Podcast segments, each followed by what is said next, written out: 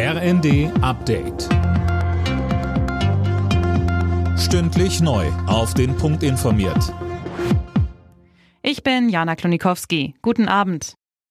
Egal ob Mathe, Naturwissenschaften oder Lesekompetenz, in der neuen PISA-Studie haben die deutschen Schüler so schlecht abgeschnitten wie noch nie.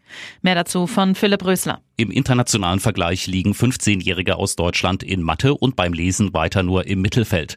In den Naturwissenschaften schneiden sie etwas besser ab. Aber in allen drei Bereichen haben sich die Leistungen verglichen mit 2018 deutlich verschlechtert. Als einen Grund sieht die OECD die Schulschließungen während der Pandemie, aber auch den Lehrermangel. Und die Studie zeigt, Kinder mit Migrationshintergrund und aus sozial schwachen Familien schneiden am schlechtesten ab.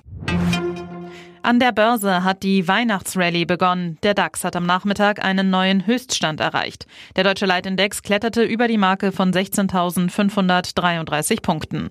Getragen wird der Höhenflug von der Hoffnung auf eine Senkung der Zinsen in den USA und Europa.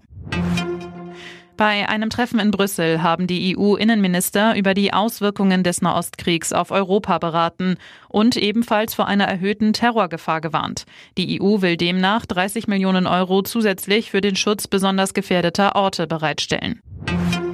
Und zum Fußball. Im DFB-Pokal stehen die ersten Viertelfinalisten fest. Am frühen Abend standen zwei Zweitligaduelle auf dem Programm. Dabei setzte sich der erste FC Kaiserslautern mit 2 zu 0 gegen Nürnberg durch. Außerdem drehte Fortuna Düsseldorf die Partie in Magdeburg und gewann mit 2 zu 1. Die deutschen Fußballfrauen haben die Chance auf eine Olympiateilnahme im kommenden Sommer gewahrt. Weil Dänemark verlor, reichte dem deutschen Team ein 0 zu 0 gegen Wales, um das Halbfinale der Nations League zu erreichen. Dort geht es dann um die Olympiatickets. Alle Nachrichten auf rnd.de